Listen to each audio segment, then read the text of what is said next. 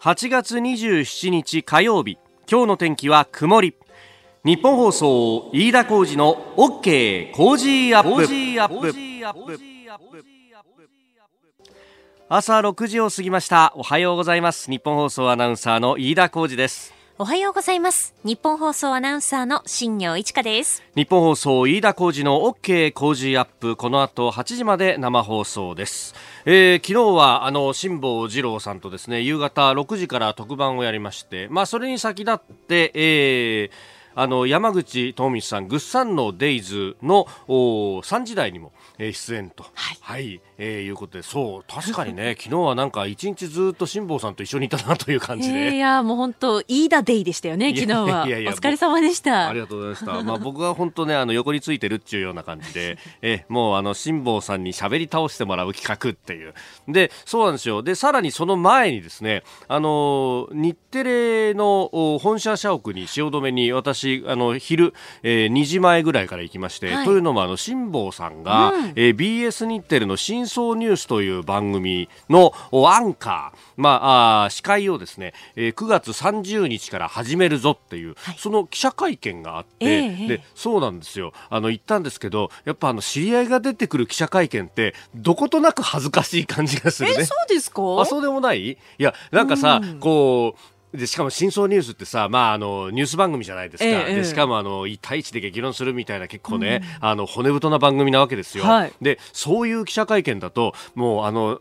言ったらなんですけど、あの、ズームやってる辛坊さんみたいに、はい、ラジオやってる辛坊さんみたいに、ヘラヘラするわけにいかないわけです。あ、それそうですね。そうそうそう。だから僕と目があっても、一瞬、おなんていう感じの顔するんだけど、うん、あ、まずいまずいなんて顔、顔を引き締めたりしてですね。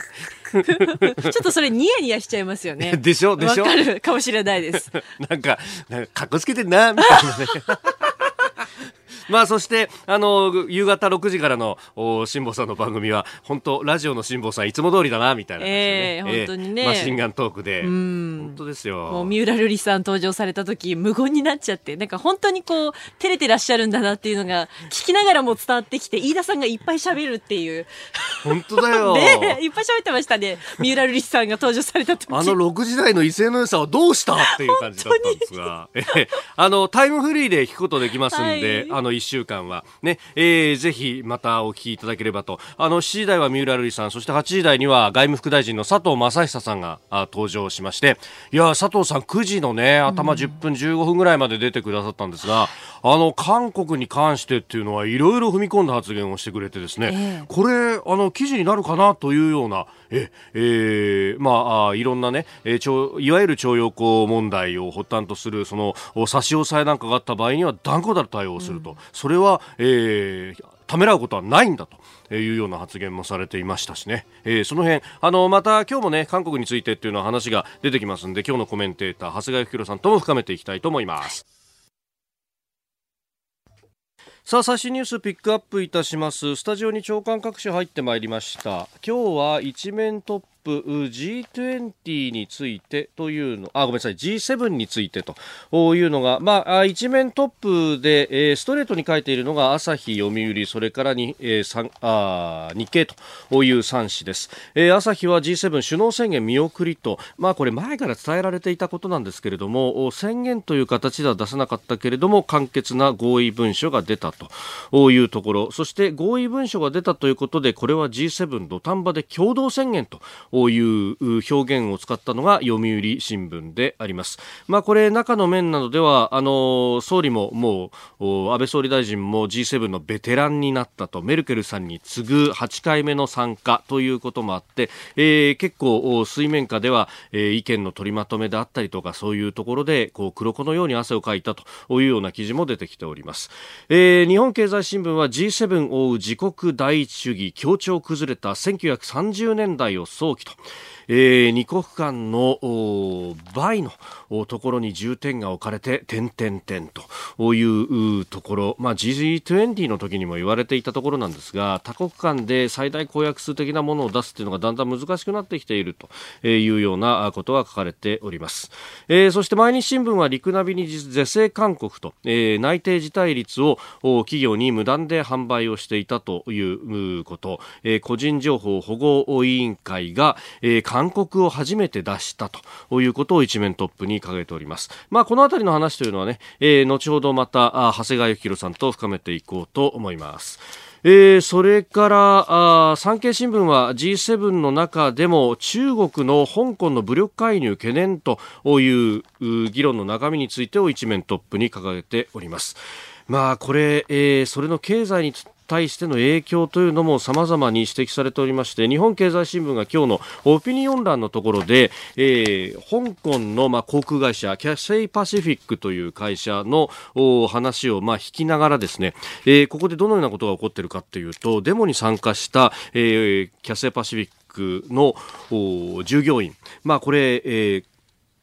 CA さんだったりとかキャビンアテンダントさんだったりとかねそういう方々も含めているんですけれども、え、スマホをチェックしたりとか、まあ、ある意味こう思想のチェックまで始めたと。で、え、それを締め付けろというふうに、えー、暗にように圧力をかけて結局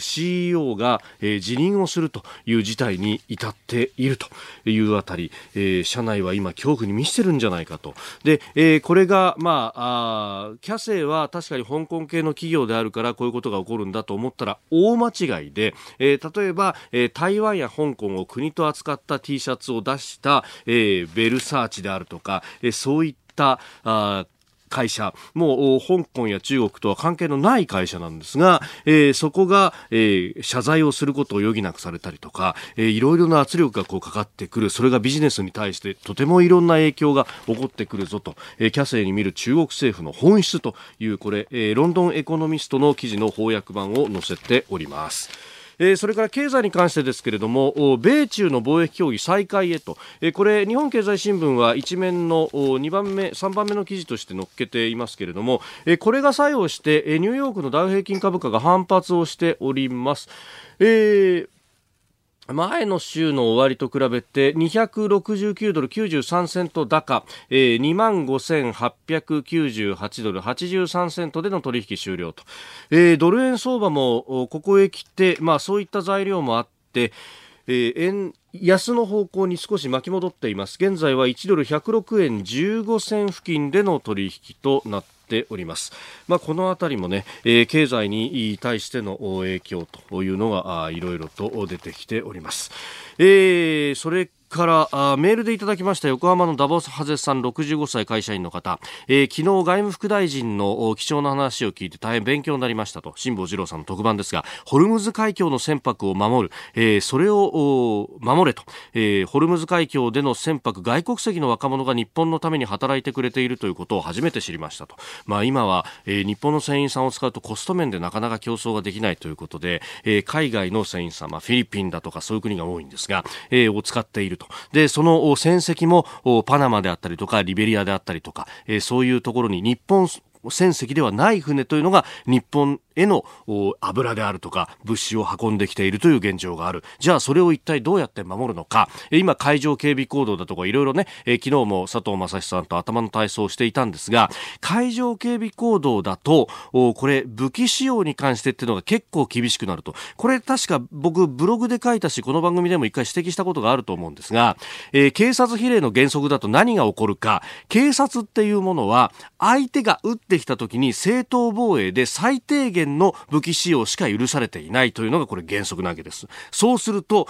船が、えー、怪しい船が向こうから来た時に、向こうから一発撃ってこなければ、こちらはどんな装備があろうとも撃つことができないと。これが警察比例の原則であります。その時に自爆テロのような形で、えー、その船が来た時に一体どうするんだと。これ海賊対処法はですね、そこのところで先に撃てるぞっていうのを、まあ、あの、要件を定めて、えー、作ってるんですが、これもし海上警備行動で出すということになると、船は出せるが仕事ができないと。それは自衛官の方々にリスクを負わせることになりはしないか、この辺まで議論が深めるといいんですけれども、と私は思います。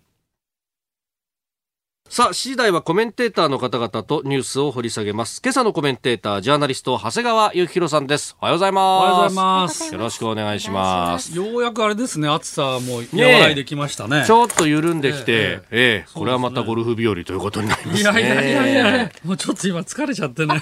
やりすぎて。疲れてきちゃいました疲れてきちゃった。ここは一つブレイクを置かないとと。いやー。年の年だよね。もういやいや66だもんな、本当に。66。まあそれはね、1週間に3回も4回も行く気分、気分はね、36ぐらいのつもりでね、止まんないんだよね。止まらなくなっちゃう。いやでもゴルフというと、あの、今週末また、あの、渋野選手はね。はい、あ、出るんだ。ええそうそう、一週休んだんだよね。一週休んでね、そうそう。いう話でしたけど。それから石川遼さんがね、また勝ったよね。そうですよね。絶好調になってきたね、なんかね。完全優勝。そうらしいね。いや、すごいですね。すごいすごい。またゴルフもこれで、また観戦に行ったりもするんですよね。えっと、いやいや、観戦は行きません。やる方で。やる方で。なるほど。今日もじゃあ、ぼちぼち一つ。はい、よろしくお願いします。はい、ぼちぼちと。お送りしております、OK 工事アップ、お知らせ挟んで7時です。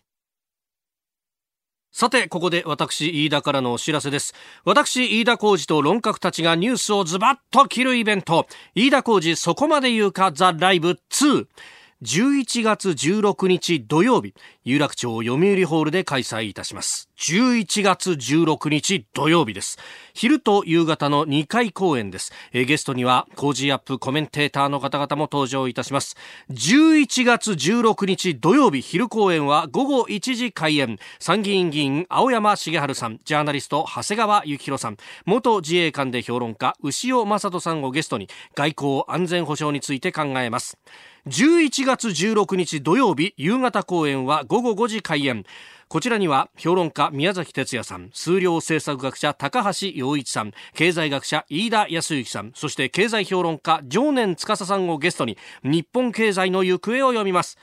えー、2公演とも司会は私飯田でございます。チケットは全席指定4400円。ただいまチケット先行受付中です。詳しくは日本放送イベントホームページをご覧ください。11月16日土曜日。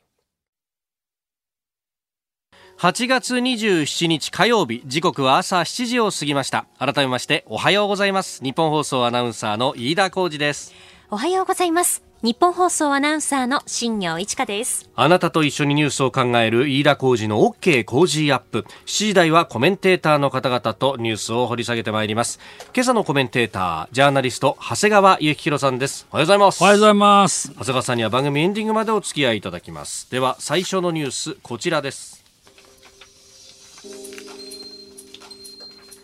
韓国の首相が日本の対応次第で G ソミア再検討と発言。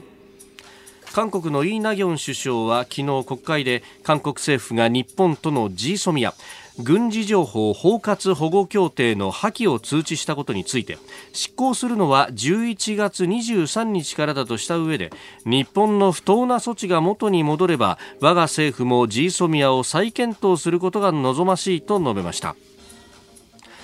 えー、メールもいろいろいただいております。ウィリアムさん川口市の49歳の方。これ妥協への兆しにも見えないことはないんですが今までの経緯からまた都合悪くなると破棄とか言い出しかねませんよね。先方から破棄と言ったんです。日本政府静観でいいんじゃないですか？まあ、まあまあ基本的に私もそれでいいと思います。というのは、えー、日本の不当な措置が元に戻ればと条件つけてるけれども、はい、そもそも不当な措置っていうか、うん、不適切な扱いをあの戦略輸出品についてですよ、はい、してたのは韓国側なんで、えー、そこについて何にも言わず、う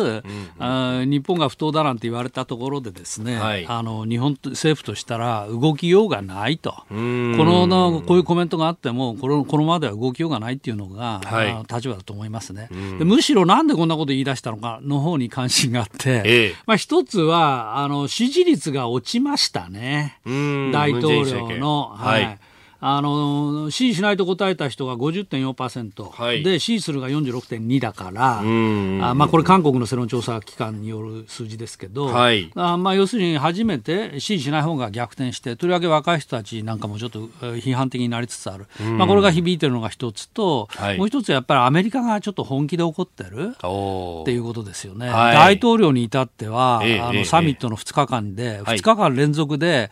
えー、信頼できない人だとか、あるいはどうしてあんな人が大統領になっちゃったんだろうとか、まあ、とんでもないというかね、まあ、異例な発言がトランプ大統領の口から出てる、はい、でアメリカをこれ以上怒らせるとどうなるかなっていう、まあ、こともちょっと考えつつあり、まあ、イ・ナギョンさんって方は、まあ、大統領じゃなくて総理首相ですから、ね。はい、まあ、首相なんでちょっと、まあ、そういう観測気球、えー、もうちょっと上げてみたまあ、その程度じゃじゃないかしら。うん、はい、まあね、あのー、Facebook これ、日本のメディアであるとか、えー、あるいは一部有識者なんかは驚いたと、ジーソミアは、えー、まあ、破棄することはなかろうと、うん、アメリカもこれ重要だって言ってるしという感じだったんですが、あのね、私、驚いた方にむしろ驚いて、え今更かとい。う感じがするんですよ。ななんで驚いたかっていうのを考えると、はい、日米韓で北朝鮮の包囲網が成立している、機能しているんだと、うん、まあ、こういう立場で考えれば、はい、確かに驚いたという話になるんですけども、今まではそれが常識的だった。だったから、はい、でマスコミの世界では相変わらず、まあ、政府の世界もそうですけど、うん、日米韓で北包囲網っていうのが建前ですから、はい、でもこれは建前であるってことが分かってて、ええー、いやいや、そのうちの韓については、うん、実は北に相当シンパシーを寄せていて、えー、融和的、さらにそういう北の体制と、うん、一体化したいと、はい、左翼として一体化したいと、えー、というふうに考えるならば、うん、むしろこのジーソミアを延長しない方が、はい。ムン・ジェイン大統領にとっては合理的な判断、はい、ということになるわけですよ。で事実、うん、ムン・ジェイン大統領はこれはパク・クネ政権の時にあの作った協定なんで、はい、これは慎重に検討しし直す必要があるということは実は事前にも言ってましたよね。だからそのことを考えればこれ合理的だし、はいまあ、さらにもう一つ、あのー、レーダー照射事件、はい、自衛隊機に対するレーダー照射っていうことも、まあ、真相が曖昧なままですけどそね、そもそも韓国と日本がですよ、はい、北包囲網っていうことがあるならば、ええ、なんでそこに通りかかった哨戒機にレーダー照射するんだと。まあ、しかも500メートル以上離れていて、それは日本を敵視してるからだと、はい、いうことでしょ？まあ、そうだとすれば、ジーソミアの破棄も、はい、これまだ合理的な話なんですよね。だからそれを驚いたっていう方がむしろ私には今更驚くのかみたいなふうに考えてしまいますね。期待まっしぐなというか。えーまあ、確かに。私も、あの夕刊富士のコラムで書きましたけど、はい、幸福節演説、8月15日のムン・ジェイン大統領の演説の中で、なんか日本への歩み寄りばっかり、日本のメディア書きますけど、あれ、あの時間を区切って2045年までには北と統一をするんだということまで年限区切ってきたんですよね。それが本音ですよね、むしろ。うんうんうん、45年までに。まあ、だから南北統一っていうことが本音だし、はい、さらに踏み込んで言えば、実は核廃棄も、はい、核付きで統一っていうふうに思ってるんじゃないのっていうぐらいに私には思います。核付き統一挑戦。えー、おはようニュースネットワーク。東京有楽町日本放送キーステーションに全国のラジオ局21局を結んでお届けいたします。時刻は7時11分を過ぎました。おはようございます。日本放送アナウンサーの飯田浩二です。今朝のコメンテーターはジャーナリストの長谷川幸宏さん。取り上げるニュースはこちらです。G7 開始以来初めて首脳宣言の採択見送りで閉幕。フランスで開かれていた G7 首脳7カ国首脳会議は26日3日間の日程を終え閉幕しました。自由貿易の在り方や地球温暖化対策などへの対応で各国首脳の意見の隔たりが大きく首脳宣言の採択は G7 開始以来初めて見送られました。まあ、あ共同宣言というふうに読売新聞はね、うん、一面トップで、あのー、これほら読売新聞は土壇場で共同宣言、はい、朝日新聞は首脳宣言見送り、うん、でというふうになっててこれどうしてかというと、はい、要するにこれまでシェルパがまとめてきたすごく長々と書かれた細かい文書、はい、あれは見送ったけど、えええ、お代わりにマクロン大統領が頑張って、まあ、一枚紙と言われてますけど、うん、1枚の中で、まあ、議論の一点だけばばばって箇条書きにしたと。はい。まあ、だからここで判断がどうするんだっていうことで、まあ、あの分かれたんだと思うけど、見出しが分かれたまあ、私はね、これ、共同宣言でじゅ、い、いと思いますよ。っていうかね、今までの文書があまりに細かすぎて、はい、ええ、そのまあ、シェルパっていうのは官僚ですよね。そうそうそう。役人が事前に1年かけてまとめた成果を、何でもかんでもかんでもみんな書きまくってたわけですよ。だからはっきり言って、こんな文書ね、ええ、総理とか大統領いちいち読むのかと思うぐらい細かい文書でした。はい、それで新聞も記者も実際あんなもの読んでません。全部は読め読めませんし、そもそもそれ記事にならない。はい、細かすぎて。うんなのであの、私は別に首脳宣言ななかったからといってですね、はい、別に何か問題あるのかと、むしろ今回のように、実際の首脳同士の議論を受けて、はい、それでメモを取ってですね、まあ、これとこれは一致だよねっていうふうにしてくれた方が、私はよっぽど本音が出るし、はい、すっきりするなと思うので、このスタイルでいけばいいんじゃないかと思いますよ、今後も。今後も。ええ、まあ、そのあたり、えー、総理は終わった後の会見で、えー、こんなふうに答えています。会見の模様を聞きいただきましょう。世界経済への対応も大きなテーマとなりました。下振れリスクに対しては G7 が協調して世界経済を支えていくため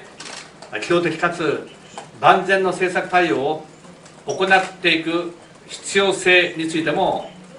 認識を一致させることができました。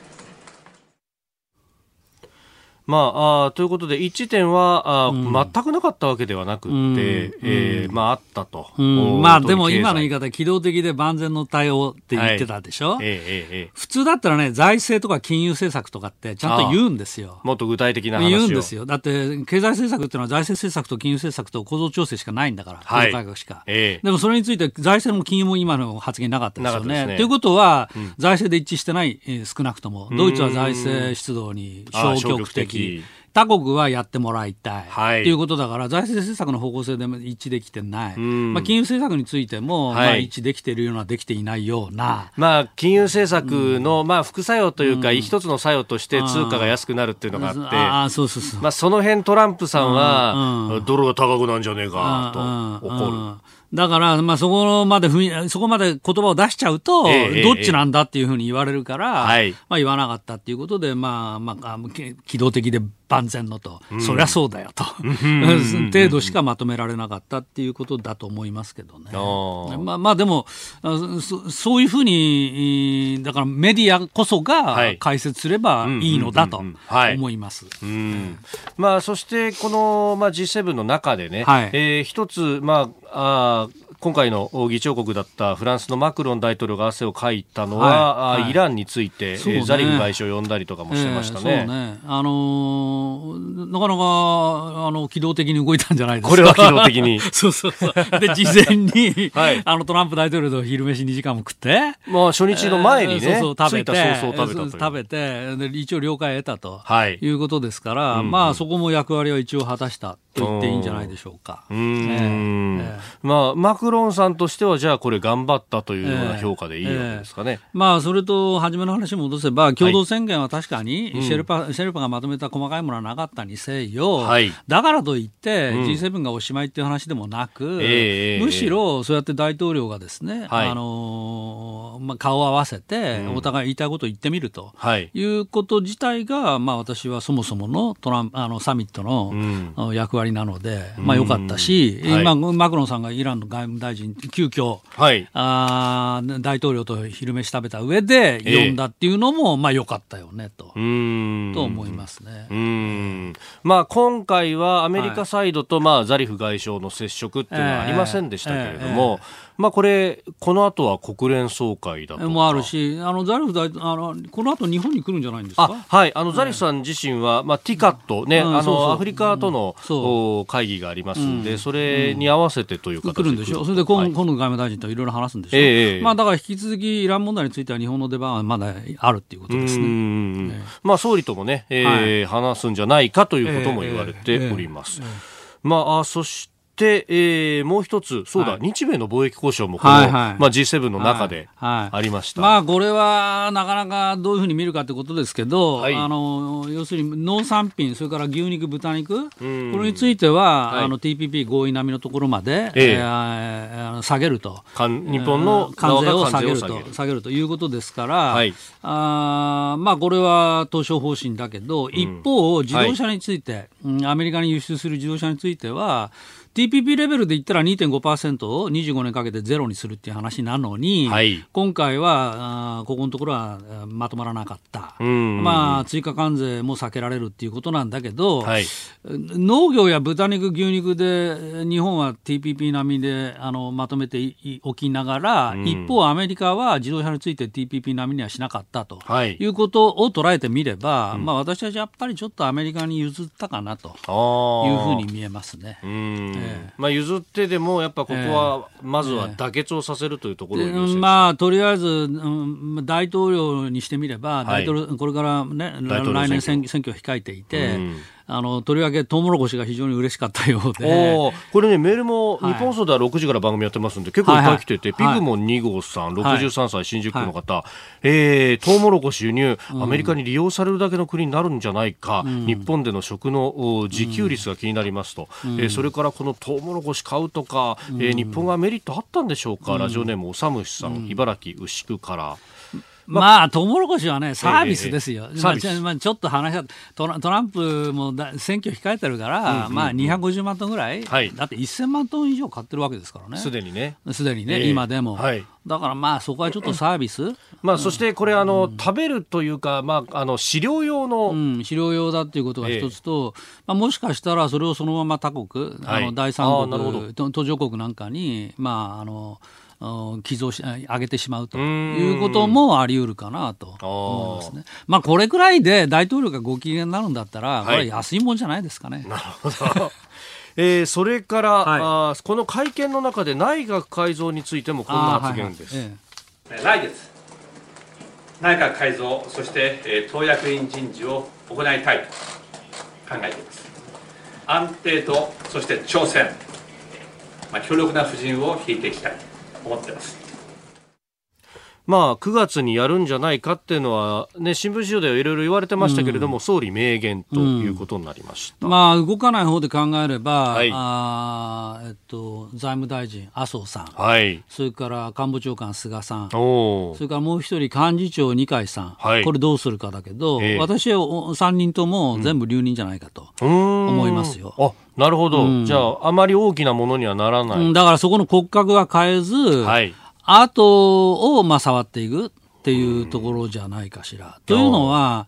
あのー、やっぱりみんなポスト安倍を意識するわけでしょ、はいえー、で安倍総理としては、これは菅官房長官に後を託したいという気持ちがあるでしょう、うん、それはもう間違いなく、はい、そうだとすれば、ですねそれを確実にするためにも、二階さんとか麻生さんは外せないですよ、うん、とりわけ二階さんは外せない。うん、えー、っていうことを考えると、そこの骨格は結局全部残り、はいまあ、あと財務、外務、うん、通産、はい、あこのあたりを、うん、まあ、財務は麻生さんですけどね、うん、まあまあ、そのあたりをどうするかですね、はい、うん。まあ、これだけ安全保障環境厳しくなってくる中だと、まあ、外務、経産、そして防衛大臣というあたりは重要ポストということになってくるんですかね。ですね。だから今のところ、皆さんだから、世耕さんは韓国との問題で、はい、あのそうですね、水素の問題など仕切られたし、うんはい。えーまあ、河野さんもなかなかよくやってるよねと、それから茂木さんは、この貿易交渉やってるから、そうするとそこもあんまり変えられないかなと。だとすると残るところ、まあ、防衛大臣、これは変わるじゃないの、うん私は変えてもいいと思いますよ。っていうか変えるべきだと思いますね、防衛大臣はね、ちょっとあまりに韓国に対して融和的な姿勢が強すぎたと思います、はい、まあ、そのあたり、はい、あとは甘利さん、今は選対本部長やってますけど、甘利さんね、そろそろ大臣の方で復権なのかなのか、ね、まあそうね、そこがちょっとね、注目ですね。うんえー、ということでこの時間ジャーナリスト長谷川幸宏さんとお送りしてまいりました。日本放送でお聞きの方この後も長谷川さんにお付き合いいただきます、えー、以上全国のラジオ局21局を結んでお届けしました。おはようニュースネットワークでした。今朝のコメンテータージャーナリスト長谷川幸宏さんです。引き続きよろしくお願いします、はい、お願いします。続いて教えてニュースキーワードです。個人情報保護委員会政府の個人情報保護委員会は昨日就職情報サイトリクナビが学生の内定辞退率のデータを同意を得ずに企業に販売したのは法令違反に当たるとしてサイトを運営するリクルートキャリアに組織体制の見直しなどを勧告しました。2016年の個人情報保護委員会設置以来初めての勧告となります。毎日新聞が一面トップでこれを伝えております。他の新聞もね一面から社会面というふうに展開をしておりますが、この陸ナビの内定率。ひどいね、この話、うんうん、これはちょっと唖然としましたよ。はい、だって、これで、まあ、どういうことかっていうと、ええ、その学生がどういうサイトを閲覧したかを分析すれば、はい、この学生が本当にその会社に興味があるかどうか分かって、はい、それで、えー、5段階評価して、うん、その情報を企業側に伝えていたと。はい、ということは、企業側はそれを受け取ってですね、え、このこの人、実はあんまり俺俺うちの会社に興味ないんだなということで、まあ、落とすと、はい、そんなことはありませんとみんな言ってるようですけれども、えー、いや、実は分からりませんよね。まあ、その辺はね、えー、あの読売新聞で一覧表出てますけど、例えばトヨタ、ホンダ、三菱、京セラ、りそな、はい、などなど、えー、もうそう名だたる企業がみんなこれ買ってたって言うんでしょ？まあ、ちょっとひどい話、まあ、か買った人っていうか、学生にしてみればですね、はいこれ、リクナビサイトを閲覧したがために、えー、得られたはずの内定が得られなかったかもしれないじゃないのと、思いますよね、やっぱこれ、一生に関わる問題で、えー、本当ひどい話だと私は思います。うん。まあね、現状、この日本の雇用慣行からいけば、この大卒で入るところっていうのは、結構人生を左右するわけですよね。そうです。それに、まあ、問題は、これ、リクナビで出たけど、はい、似たようなこと、他でもあるんじゃないか、あるいは、この、まあ、あの、リクルートさんは、他の企業体でも似たようなことをやっていないかというふうにちょっと心配になってきますね。まあ、私、2004年に入社したんですけど、はい、私とぐらいから、はい、まあ、ネットでの就活っていうのが、えー、まあ、出始めたぐらいで、まだまだその、えー、あの履歴書とかエントリーシートは手書きが多かったんですけど、えー、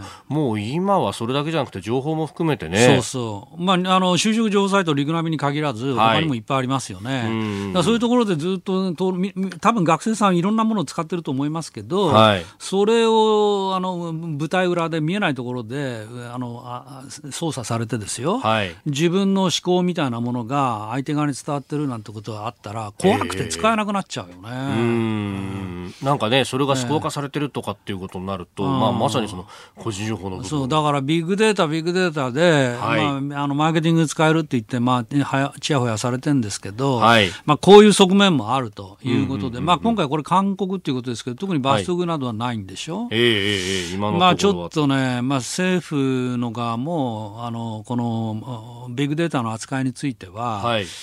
うん、よくよくちょっとかしっかり考える必要があるなと思いましたね、これはあの負の側面ですよね、えー、まあ、ビッグデータのその取り扱いだとか、えー、個人情報の取り扱いっていうと、えー、まあ、EU が厳しいとか、はい、そういうまあ国際的なニュースの中で出てくることも多かったんですが、はいはい、まあ、こうやって、もう自分や自分の子供だとか、うん、あの知り合いだとかに影響が出てくるものが出てきてるんだなっていうのが、ね、そうそう。全部、しかもそれが目に見えないところでね。はい出てきてるっていうのがちょっと怖い話ですよね。まあだからね、ネット上でのこう、物のやり取りとか、うん、そういう売買とかだって、当然それもデータとして蓄積がされている。うん、まあ普段日常的に感じるのは、ええ、要するに検索してると、自分の関心っていうのが振り分けられて、うんはい、えー、ニュースの案内から、え、それからあの商品の宣伝に至るまで、はい、えー、そういうものに特化して自分のサイトに現れるでしょ？例えば自動車に興味あると自動車の宣伝ばっか出てくると。そうなんですよね。えー、あの、旅行ね、うん、休み前で旅行ずっと調べてると、なんかホテルの広告がやたらと出てくるみたいな。でしょ？それそれ、で、電車のこと調べてると、電車のなんか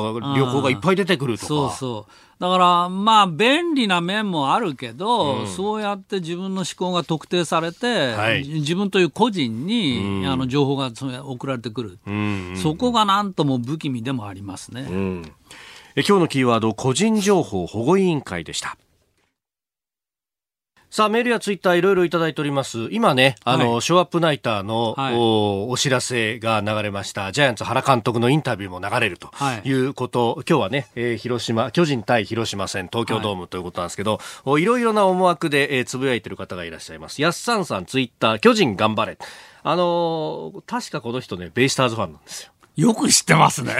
よく書き込んでるんで、ね。なるほど、はいはい。確かにベイスターズにとってみたら、3位の広島を蹴落としたい。なるほど。そして4位のタイガースさんの私にとってもですね。あ、いいわけね。ええ今日に関しては、この3連戦に関しては、巨人頑張ると。ところがですね、この後金曜日からは、巨人、阪神巨人の3連戦なんですよ。ですんで、そこで巨人は負けてもらって、トントンになると一番いいんだけどなっていうね。えー、ショーアップナイターぜひお聞きください。お送りしております日本放送飯田浩二の OK 工事アップ。お相手は私、日本放送アナウンサー飯田浩二と、新業一華がお送りしています。今朝のコメンテーターはジャーナリスト長谷川幸宏さんです。引き続きよろしくお願いいたします。よろしくお願いします。続いてはここだけニューススクープアップです。この時間最後のニュースをスクープアップ香港デモで86人逮捕。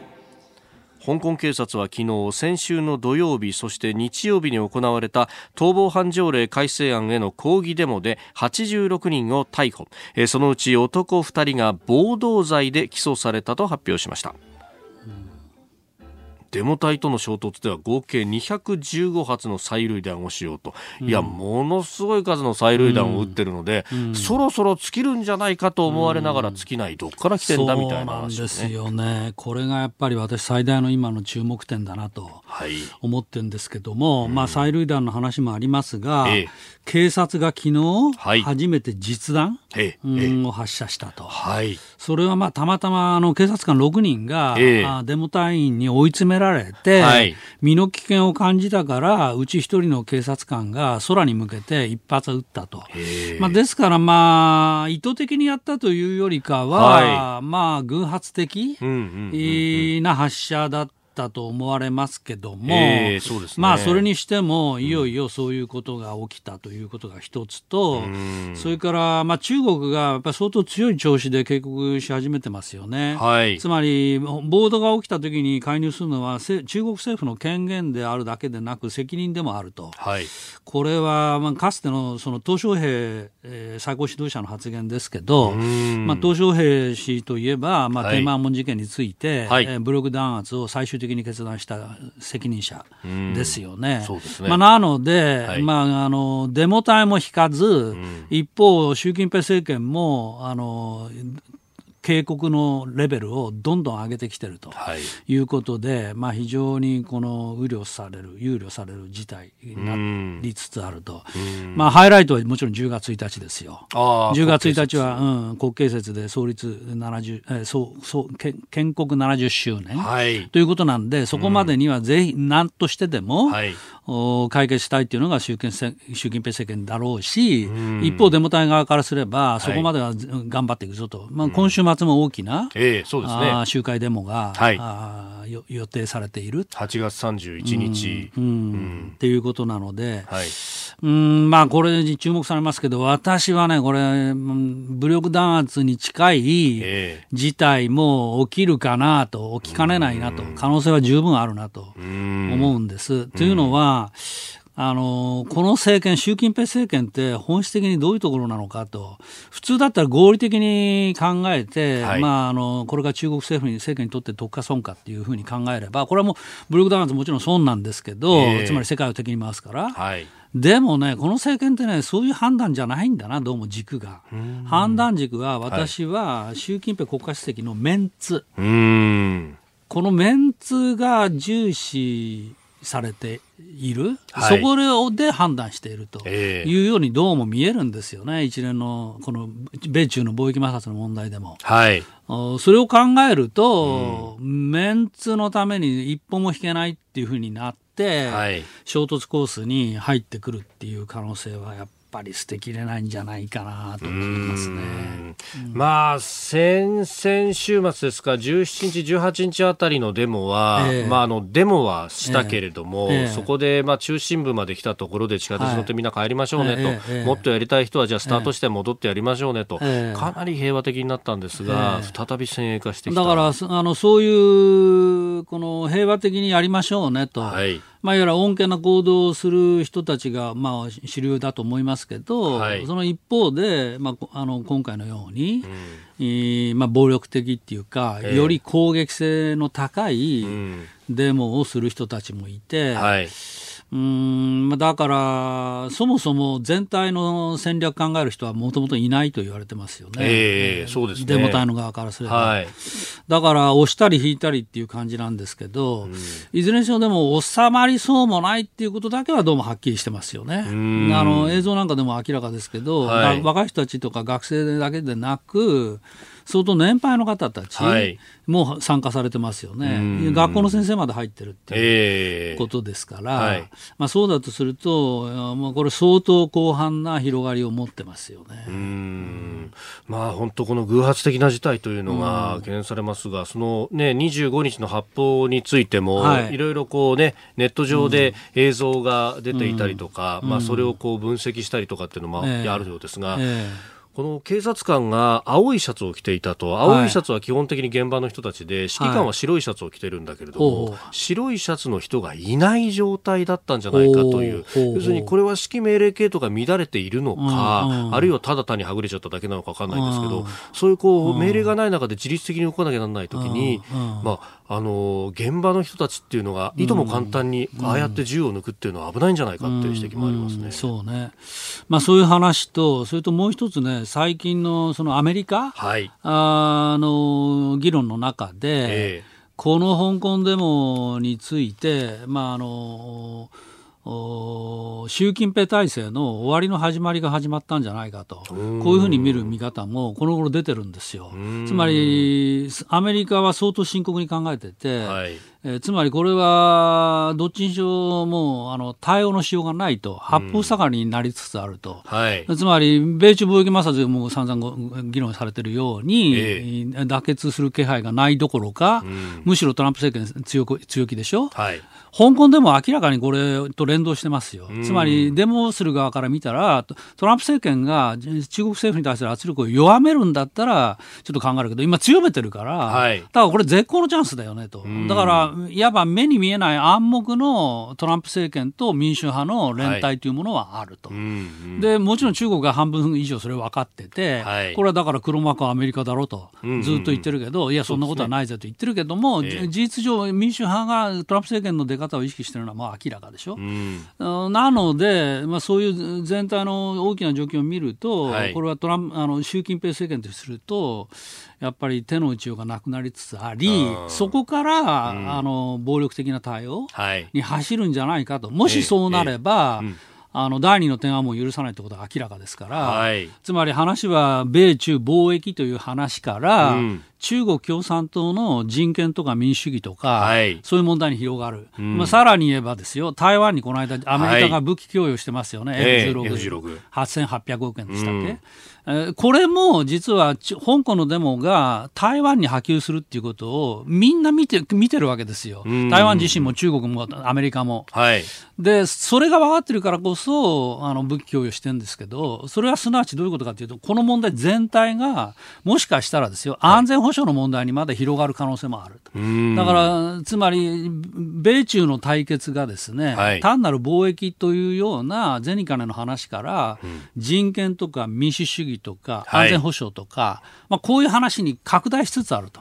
そうなるとますます習近平政権としては、はいあのー、困った事態になると。引けないと。引けないと。うん、まあ、だからそこから、これは政権全体の屋台骨を許す、はい、揺るがすというような議論が、アメリカからはもう一部出てますね。うん。まあ、習近平氏としてもどう指してもこれは自分に返ってくるぞと。うんうん、まあ、そういう意味ではね、かつての天安門の事件よりも、問題の根が深くなり、深く広くなりつつあるように思います。はい